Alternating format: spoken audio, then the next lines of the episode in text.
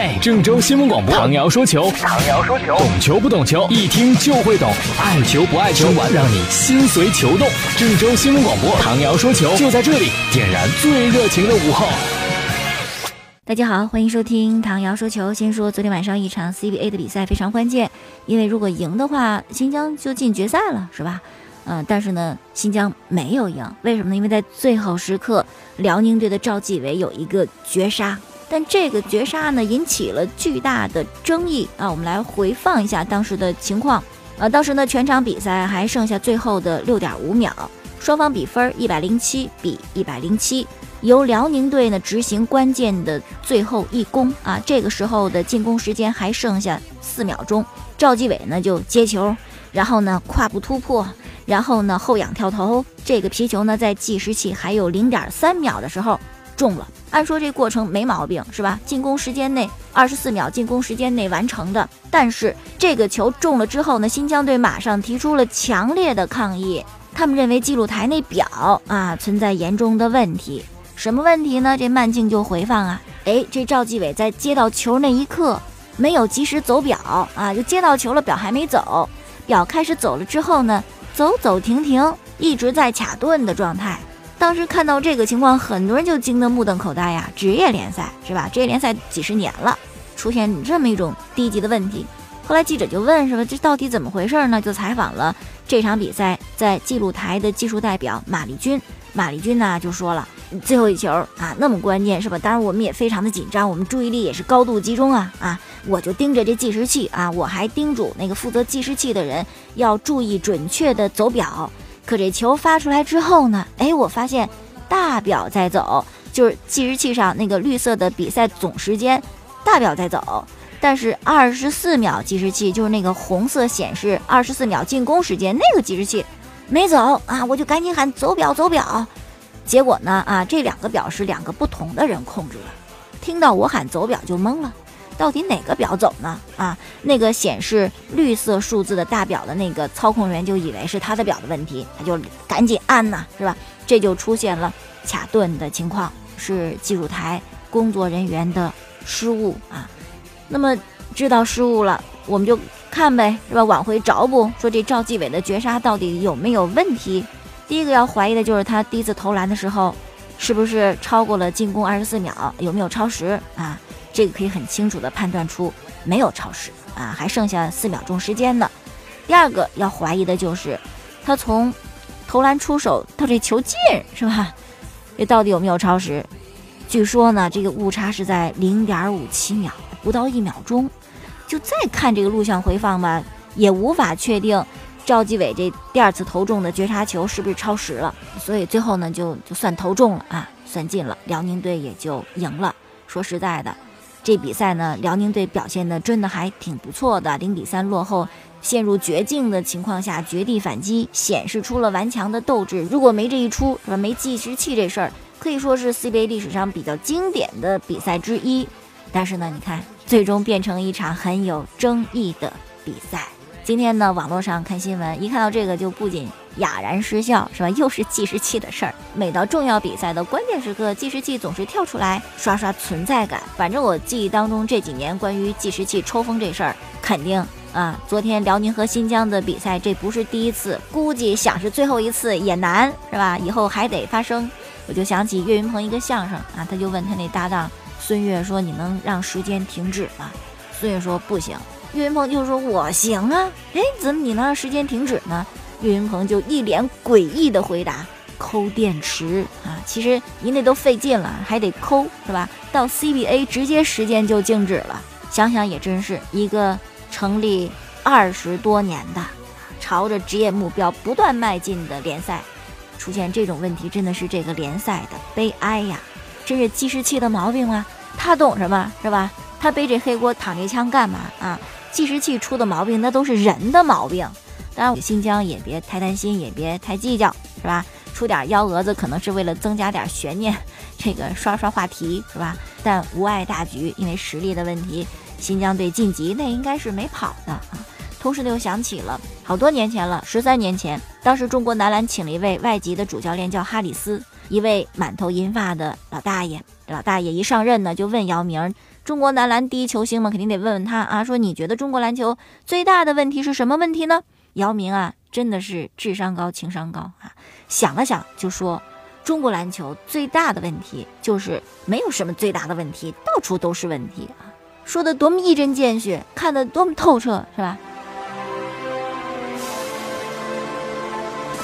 好了，接下来呢，我们说一说欧冠的消息。昨天晚上欧冠八强抽签儿，哎，这对阵形式很好玩啊！马德里竞技对大礼包莱斯特城，多特蒙德对大礼包摩纳哥，拜仁对皇马，尤文对巴塞罗那，哈哈，这个很值得说啊！我们先来介绍一下比赛时间：四分之一决赛两回合分别是在四月十一、十二号和四月十八、十九号，半决赛的抽签呢是四月二十一号进行。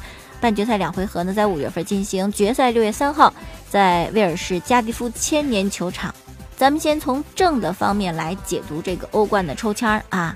尤文对巴塞罗那，这是故友重逢啊！首先呢，四组对决当中，是吧？只有尤文和巴萨在近两年的欧冠赛场有过交手，其他那三对儿都没有过啊。那是一五年的欧冠决赛，巴萨三比一胜的尤文图斯。相比较当时两队的首发阵容，两年间有些变化，尤其尤文的变化非常的大。皮尔洛、比达尔、特维斯、莫拉塔、博格巴，当时的主力都走了啊。巴萨变化小一点，但巴萨的大将。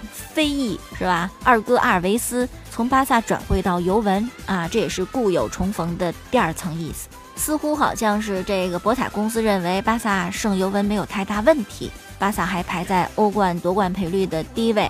但其实别小瞧尤文图斯啊，虽然意甲这个整体实力比西甲、英超和德甲要差啊，好像普通学校的第一名到了重点学校可能就得排十名之后以外。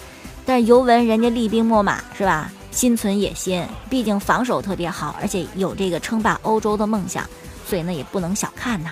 再说的就是皇马和拜仁的比赛啊，这算是师徒之争。为什么呢？因为拜仁的主帅安切洛蒂之前执教皇马，他离开之后是齐达内上任，是吧？这不就是师傅对徒弟吗？再者，多特对摩纳哥，这就是两队很多年轻的球员啊，掀起青春风暴。然后就是马德里竞技对莱斯特城，比比谁的命更硬哈。马德里竞技铁血马竞，但是命不好，哈哈，两次进欧冠决赛都输的是皇马，输的说实在的都有点冤。莱斯特城呢，上赛季英超的冠军，本赛季呢英超联赛差一点儿，但是欧冠顺风顺水，跟这命硬运气好有一定的关系。而且现在球队也不太一样。这拉涅利下课之后呢，在新帅的带领下呀，联赛取得三连胜，欧冠你看又进八强，而且你知道吗？莱斯特城新教练的名字叫做莎士比亚，这是多么如雷贯耳的一个名字呀！那么这个欧冠八强的抽签对阵出来之后呢，很多人非常诧异，哎，皇马怎么抽到最难的签儿？包括皇马高层都觉得太难办了。可是呢，皇马之前应该感觉像欧冠的保送生，去年夺冠，那。整个小组赛和淘汰赛的历程太过轻松了，今年怎么回事呢？这就是风水轮流转，是吧？我觉得是把欧足联给惹恼了啊！你看巴萨大逆转之后，就你们事儿多啊，还请愿要求重赛，还编造新闻啊，假消息说当值主裁被欧足联处罚了，不就是看不得巴萨好吗？是吧？欧足联当时就说了，别把你们两个队之间那些陈年破事儿闹到我这儿来瞎叨叨，烦。那么除了皇马抽的签儿最烂之外呢，马竞抽到一个好签儿啊！西班牙媒体都惊呼，马竞运气太好了，是吧？这签儿抽的太棒了，欧冠大礼包。为什么呢？我觉得也该给人家马竞了，该还给人家了，是吧？前两回进欧冠决赛负于皇马，哪次不冤枉？哪次不吃点亏？尤其去年那么明显的越位进球。裁判，你眼神不好是吧？你都没看见啊，是吧？欧足联可能也觉得欠马竞的得还。好，接下来呢，说说 NBA 啊，凯文杜兰特跟威少以前在雷霆的时候真的好的是没法再好了啊，亲密无间，估计双方的女朋友、太太都吃醋，是吧？怎么那么好呢？但是自打这个杜兰特离开之后啊，就不行了，关系降到了冰点。导致呢，这双方家人的关系好像也不行了。你看，昨天雷霆客场战胜猛龙，在比赛期间呢，杜兰特的哥哥。托尼·杜兰特就看这个比赛，看就得了呗，爱说啊，在推特上还边看边发表评论。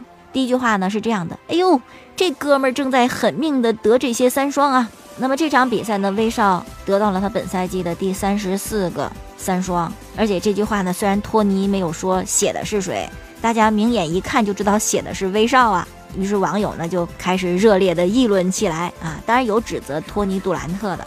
后来托尼杜兰特就说：“你们如果不喜欢我说的这些话，你别关注我。”最终呢，还是威斯布鲁克的妻子妮娜啊，很霸气。